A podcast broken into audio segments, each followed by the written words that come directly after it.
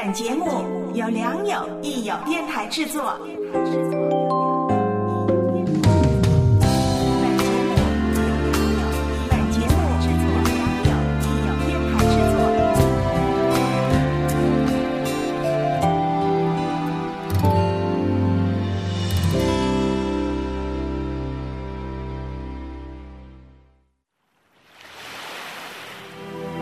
推窗见月光，呼吸有墨香。在这如水的夜色里，叶兰邀请您品文、读心，一起思索。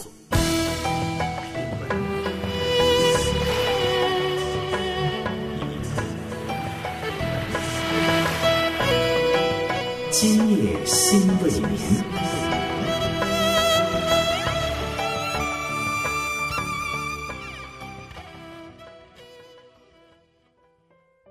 亲爱的家人们，这里您正在收听的是《今夜心未眠》，我是你的好朋友叶兰。今天我们要继续共读分享的是由美国作者马歇尔·卢森堡所著《非暴力沟通》第十二章的内容。为了保护，使用强制力。当冲突双方充分表达了各自的观察、感受、需要和请求，并同理了对方，他们通常就能找到满足双方需要的解决方案。就算不认同对方，也保有善意和尊重。然而，在有些情况下，双方没有机会进行这样的对话，例如，对方可能不愿意沟通，或是危险迫在眉睫，来不及沟通。这个时候，为了保护生命或捍卫权益，我们就需要采取强制力。发生这样的情况时，务必区分使用强制力的目的是为了保护还是惩罚。接下来，我们了解一下采取强制力背后的思考。采取保护性强制力的出发点是为了防止人们受伤或受到不公平的待遇，而采取惩罚性强制力则是为了让做错事的人吃苦头。例如，我们一把抓住正要冲向马路的孩子，以免孩子受伤，这就是采取保护性强制力。相反，如果我们动手打孩子，或对孩子说：“你怎么这么笨？你真是太丢脸了。”那这就是在采取惩罚性强制力。在采取保护性强制力的时候，我们关注的是对生命或权益的保护，而不论断他人及其行为。我们不会指责那个要冲上马路的孩子，而只是想保护他。采取保护性强制力背后的假设是，人们之所以做出伤害自己或他人的行为，是出于无知。所谓的无知包括：第一，对行为的后果缺乏意识；第二，认识不到可以用不伤害他人的方式来满足自己的需要；第三，认为自己有权利惩罚或伤害他人，因为他们罪有应得；第四，妄想，例如听到某种声音指示自己去杀人。对此，我们需要通过教育来纠正他们，而非惩罚。相反，惩罚性强制力背后的假设是，人们做出不当行为是因为他们是坏的或邪恶的。为了纠正这种行为，必须通过惩罚使他们有所悔改，想让他们吃足苦头，从而认清自己的过错，对所作所为后悔，改变行为。然而，实际上，惩罚非但不能让人悔改和学习，反而会引发仇恨和敌意，并对他人所期待的改变心生抗拒。接下来，我们再来聊聊惩罚性强制力的种类。体罚，例如打屁股，是常见的惩罚性强制力。作者发现，家长们对此有截然不同的看法。有的家长坚决维护体罚，甚至引用圣经中的说法：“不打不成才。”父母不对孩子棍棒相加，会让世风日下。他们相信体罚孩子、树立清晰的规则是爱孩子的表现。另一些家长则坚持，体罚是无爱和无效的，反而教会了孩子这样一种观念：当所有的方法都行不通的时候，可以诉诸肢体暴力来解决问题。作者的担忧是，孩子可能会因为害怕体罚而难以体会在父母要求背后的爱。家长们时常会说，他们不得不惩罚孩子，因为没有其他办法让他们去做家长们认为对孩子有好处的事。为了支持他们的观点，有的父母甚至提到，有些孩子在受罚后终于明白了道理，因而对父母表示感激。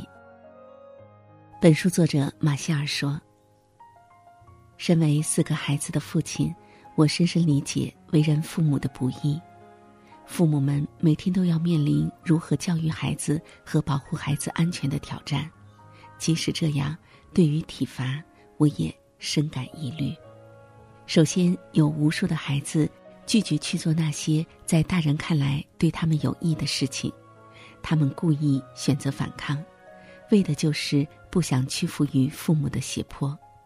其次，即使体罚看上去达到了影响孩子的效果，却并不意味着其他方法不会同样有效。最后，和许多家长一样，我很担心体罚孩子所带来的社会影响。惩罚或许可以让孩子暂时听话，但这样的选择难道不是在延续一种社会规范，认可了用暴力来解决分歧吗？除了体罚。还有心理上的惩罚，那就是通过指责来羞辱人。例如，孩子如果没有照家长的话去做，就可能被贴上犯错、自私或不成熟的标签。另外一种惩罚方式是拒绝满足孩子，例如限制零花钱，或者取消做某些事的权利。父母用这样的方式拿走对孩子的关爱或尊重。可谓是最强有力的威胁。亲爱的家人们，这里您正在收听的是《今夜心未眠》，接下来让我们稍事放松，来听一首歌曲。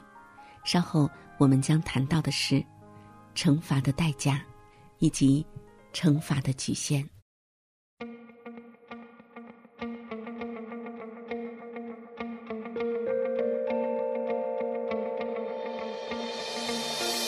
当清晨第一抹阳光照亮世界，每一次呼吸我听见心跳的声音，每一次潮起潮落，每一次鲜花绽放。每一次跌倒，重新的力展翅高飞。感谢有你，感谢雨后透明的空气，感谢有你，感谢山川河流辽阔的大地，感谢有你。谢日月交替的星际，感谢有你，感谢生生不息的生命。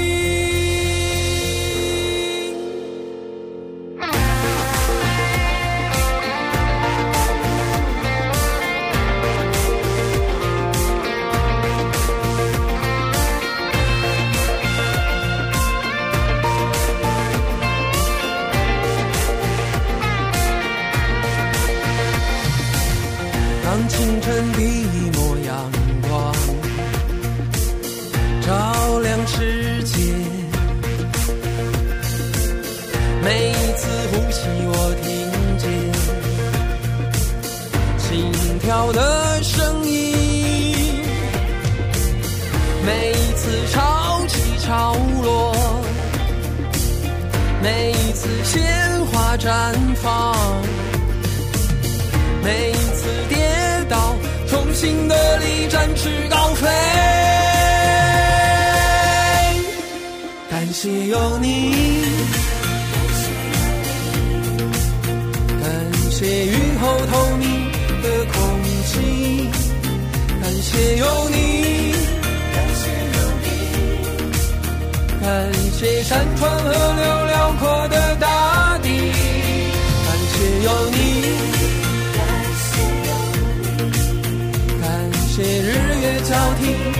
新记忆，感谢有你，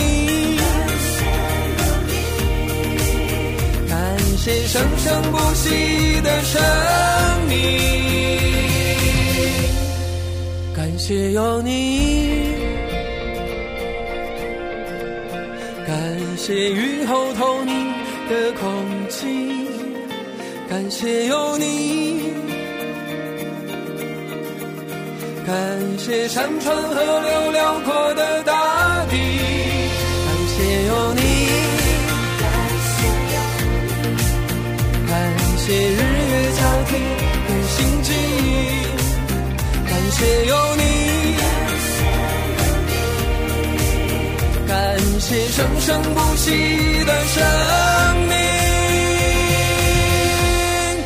感谢有你，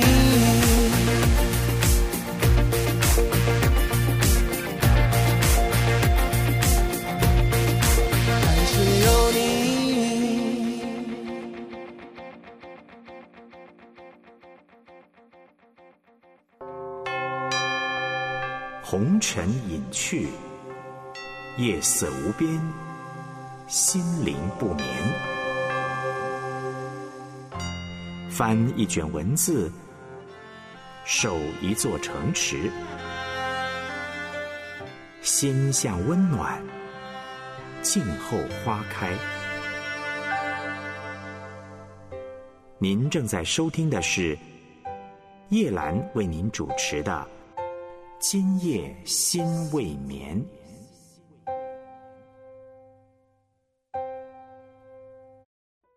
亲爱的家人们，欢迎继续收听今天的节目，我是叶兰。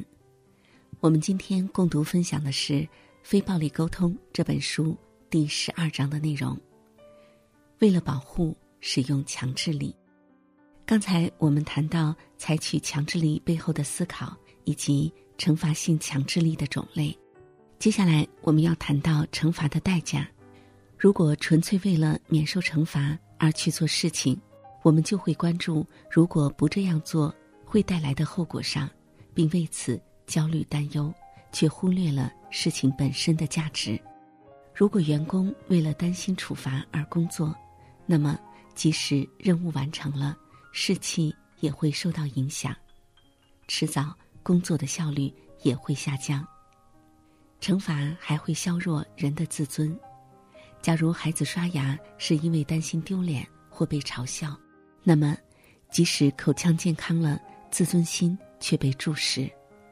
此外，惩罚还会磨灭善意。人们越是将我们视为惩罚者，就越难对我们的需要做出善意的回应。本书作者马歇尔在这里分享说，有一次我去拜访一位担任小学校长的朋友，在谈话的时候，他透过办公室的窗户看到一个大个子孩子正在打一个小个子孩子，立刻他就跳起来，边对我说着抱歉，边冲向操场，然后他跑过去，一把抓住那个大个子孩子，重重的推了他一下，训斥道：“我要教会你，不许欺负比你小的同学。”校长回到办公室后，我对他说：“我不认为那个孩子会明白你想教他的道理。我猜他学到的是，在打比他弱小的人的时候，要注意是否会被比他强大的人，比如校长看到。在我看来，你的做法在他心中强化了使用拳头来让人顺服的观念。在这样的情形下，我建议首先同理那个动手的孩子。例如，如果看到一个孩子在遭到辱骂后动手打人，我可能会对这个孩子说：“我知道你很生气，因为你希望得到尊重。如果孩子肯定了我的猜测，我会接着表达我的感受、需要和请求，而不带任何的指责。我觉得有些难过，因为我希望我们既能得到尊重，又不树敌。你是否愿意和我一起找到一些别的方法，使你得到尊重呢？我们再来看看惩罚的局限。有两个提问可以帮助我们认识，为什么惩罚无法让我们如愿的改变他人的行为。第一个提问是：我希望这个人在行为上做出什么样的改变呢？如果只问这个问题，惩罚看起来似乎是有效的，因为威胁或惩罚确实可以对他人的行为产生影响。然而，通过第二个问题。这个人是因为什么原因，才照着我的话去做？我们就可以清楚的看到惩罚的局限性了。我们很少关注第二个问题，借助这个问题，我们会意识到，奖励或惩罚让他人的行为背离了我们的初衷。例如，如果我们希望孩子是出于爱整洁，或让父母轻松来打扫房间。指责或惩罚显然不是有效的策略。常见的情形是，孩子打扫房间是为了服从父母的权威，因为妈妈叫我这么做；还有，避免惩罚，不想惹爸妈生气或被他们冷落。然而，非暴力沟通所要培养的道德意识是建立在自主和人与人相互依存的基础上。我们既为自己的行为负责，也需要明白自己与他人的福祉是一体且无分别的。最后，我们再来看看在校园使用保护性强制力。接下来，我们来听作者讲述他是如何与一所体制外学校的学生们以保护性强制力恢复校园秩序的。这所学校专门收容那些从体制内的学校辍学。或被开除的学生，校方和作者希望能用非暴力沟通的方式和这些学生沟通。作者的工作是培训教职员工，并担任顾问一年。由于只有四天时间来培训教师，所以他没有充分说明非暴力沟通和放任不管之间的区别。结果，在出现冲突和扰乱秩序的行为时，有些老师选择了回避。并未加以干预，校园秩序也因而越来越混乱，以致校方几乎要将学校关闭。这个时候，作者向校方提出请求，希望和那些带来最多麻烦的学生交谈。校长挑选了八位年龄在十一到十四岁间的男孩。以下是作者和学生们会谈的摘录。作者马歇尔说。听到老师们说许多班级的教学工作无法正常进行，我感到很不安。我非常希望学校能够继续办下去，希望你们可以帮助我了解学校中存在的问题以及应对的办法。一名名叫威尔的学生说：“这个学校的老师都太蠢了。”马歇尔说：“威尔，你的意思是你对老师们感到不满？”希望他们改变做事的方式，对吗？威尔回答：“不，老兄，我说他们很蠢，是因为他们就只是站在那里，什么都不做。”马歇尔说：“你的意思是你感到不满，因为你希望在出现问题的时候，他们能做些什么？”威尔回答：“是的，老兄，不管谁做了什么事，他们就像白痴一样站在那里傻笑。”马歇尔问。可以给我举个例子吗？威尔回答：“这很容易。今天早上有个家伙在裤子后面的口袋里装了一瓶酒，大摇大摆的走进了教室，所有人都看见了，老师也看见了，但他却装作什么也没发生。”马歇尔说：“听起来你不想尊重那些不作为的老师，你希望他们能做点什么，是吗？”威尔回答：“正是。”马歇尔说：“我有些失望，因为我希望老师们能够和学生一起解决问题，但听上去我没能让他们明白我的意思。接着，讨论转向了另一个迫切的问题：那些不想学习的学生干扰了想要学习的学生。马歇尔说：“我迫切的想要解决这个问题。老师们告诉我，这是最让他们头疼的问题。我非常希望你们能和我分享一些建议。”乔回答说：“老师应该带根棍子。圣路易斯市的一些校长会随身携带绑有皮带的棍子，用来体罚学生。”马歇尔问：“乔。”你的意思是，如果有人干扰别人学习，老师就给他一棍子？乔说：“只有这样，学生们才会停止胡闹。”马歇尔问：“所以你不相信有其他的解决办法，对吗？”乔点头表示同意。马歇尔说：“如果这是唯一的方式，我会觉得很灰心。我希望我们能找到别的解决办法。”艾德问：“为什么？”马歇尔说：“有几个原因。假如我用棍子教训你们不许在学校胡闹，请你们告诉我，被我打过的几个学生会在我下班回家时怎么对付我呢？”艾德笑着说：“那你最好带根大点的棍子。”马歇尔在确信双方已相互理解，所以他不再复述他的话，而是继续表达：“这正是我的意思。”我希望你能看到，用这样的方式来解决问题让我不安。我不会总是记得要带一根大棍子，就算我记得，我也不想用它来打任何人。艾德说：“那就把他们踢出去。”马歇尔问：“艾德，你的意思是希望学校让那些学生们停课或开除他们吗？”艾德回答：“是的。”马歇尔说。我对这个想法也感到灰心。我希望有别的方式来解决冲突，而不用让任何一位同学离开。如果这是我们能想到的最佳方案，我会认为自己很失败。威尔说：“如果有谁不想学习，不如就让他待在一间可以什么都不做的教室。”马歇尔说：“威尔，你是说我们能腾出一间教室？”让不想学习的人有个去处是吗？威尔回答：“没错。既然他们不想学习，待在教室里也没用呀。”马歇尔说：“我对这个点子很感兴趣。具体怎么操作呢？”威尔说：“有的时候你到了学校却心情糟糕，什么也不想做，这个时候你就可以先去这个房间，直到你想上课了再回到自己班级。”马歇尔说。我明白你的意思了，不过老师们可能会担心同学们是否会自愿去那个房间。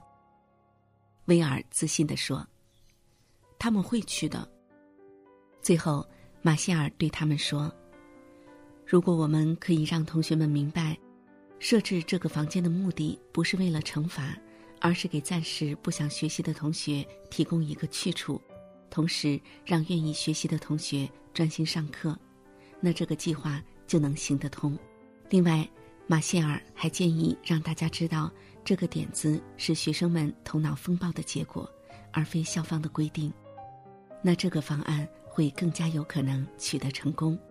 于是，学校设置了这样一间教室，那些心情不好、不想上课、会影响其他人学习的学生们就可以去那里。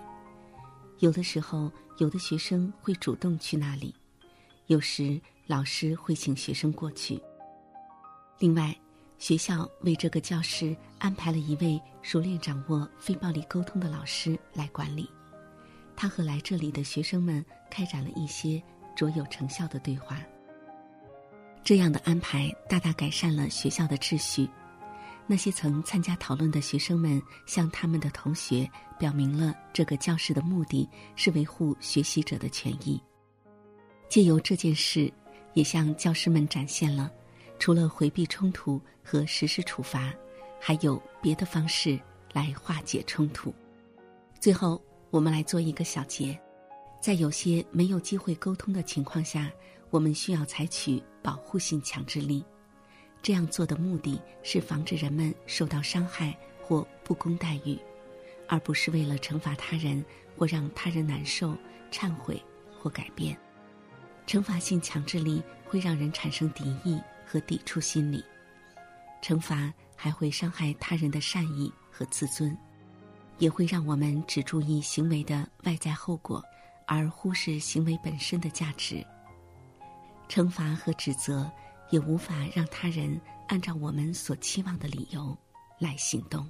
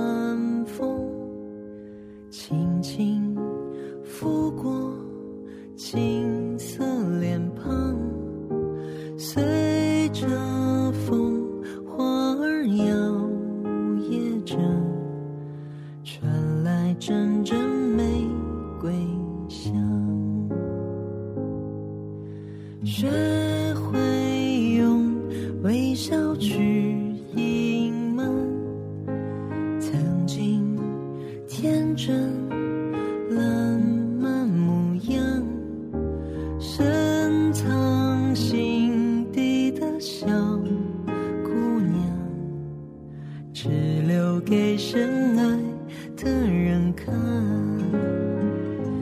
还是会用力去爱，去拥抱，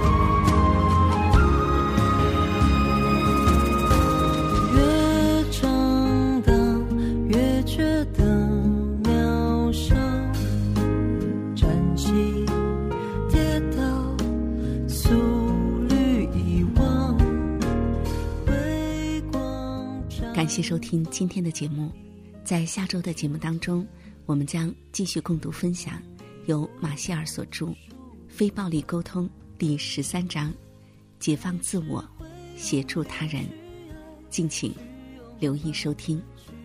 我是叶兰，愿上帝赐福于你，祝您晚安，再会。